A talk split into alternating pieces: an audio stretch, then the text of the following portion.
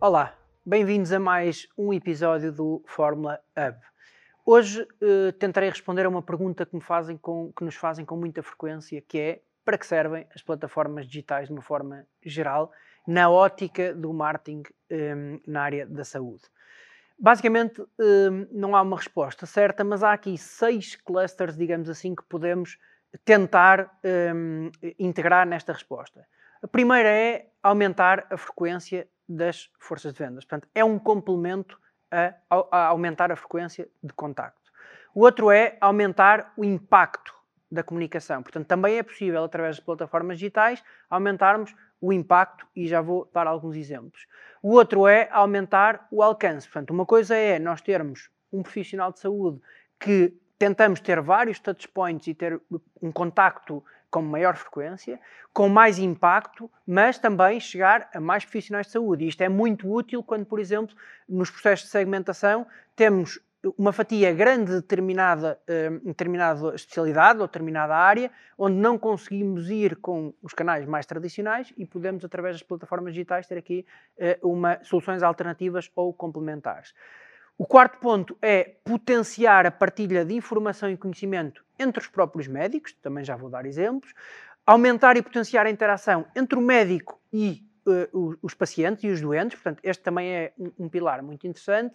E o último ponto que eu teria aqui é a partilha de experiências também entre pacientes, eu diria que este é muito forte, por exemplo, em áreas como a oncologia, não só, mas uh, uh, é muito comum ouvirmos os doentes oncológicos a dizer, independentemente dos médicos, independentemente de tudo, eu preciso falar com alguém que tenha passado por uma situação semelhante à minha para me poder identificar mais. Portanto, seis pontos, frequência, impacto, alcance, o, a interação e a comunicação entre pares médicos, a ligação e interação entre doentes e médicos e uh, a comunicação entre pacientes. Portanto, são estes os seis blocos que eu traria para vocês. Se nós agora olharmos para cada um deles, do ponto de vista de canais, nós sabemos, por exemplo, a frequência pode ser trabalhada com canais como, obviamente, a equipa de vendas, obviamente, a equipa de MSLs, mas também o exemplo de portais com comunicação específica e direcionada a profissionais de saúde. Um e-mail também pode ser uma ajuda boa para aumentarmos a frequência, muitas das vezes até como follow-up de uma visita médica. Portanto, eh, nós queremos reforçar uma mensagem e estes canais digitais podem ser uma ajuda muito interessante. Aumentar o impacto. Primeira coisa é perceber impacto de quê, como é óbvio, se é eh, na mensagem, se é numa área eh, mais específica de patologia, se é num estudo científico, mas independentemente disso, nós temos as plataformas de closed loop marketing que nos ajudam a estudar eh, como é que está a correr a visita médica, como é que está a correr, inclusive aqui se integrarmos as plataformas CRM, ajudam a perceber como é que está a correr o impacto da nossa comunicação junto destes profissionais, mas acima de tudo é nós percebermos que a comunicação que tem mais impacto é a comunicação que envolve pessoas. Portanto, não temos que fugir disso. A diferença muitas das vezes é a estratégia que definimos para tentar chegar ao mesmo impacto com canais alternativos. Por exemplo, uma visita uh, médica com um profissional, com um delegado que tenha relação com o médico, dificilmente outro canal terá o mesmo impacto. Contudo, podemos ter vários canais alternativos em formato digital para tentar aproximar esse impacto ou complementar esse impacto. Depois, a questão do alcance.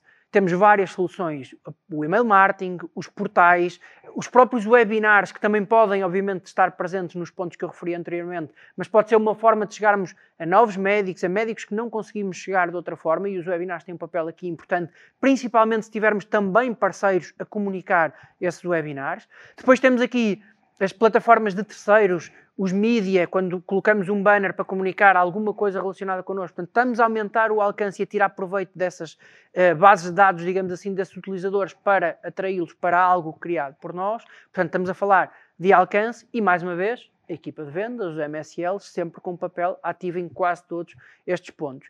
Depois, se quisermos fomentar o passa-palavra, digamos assim, a partilha de conhecimento entre profissionais de saúde. Obviamente que os eventos têm um papel preponderante aqui, os webinars têm um papel preponderante aqui, mas vamos um pouco mais longe quando começamos a falar de papers, quando começamos a falar de publicação de posters e obviamente que todos os players devem ter aqui também um papel ativo nesta partilha de conhecimento de médico para médico, porque isto resultará obviamente em doentes melhores tratados.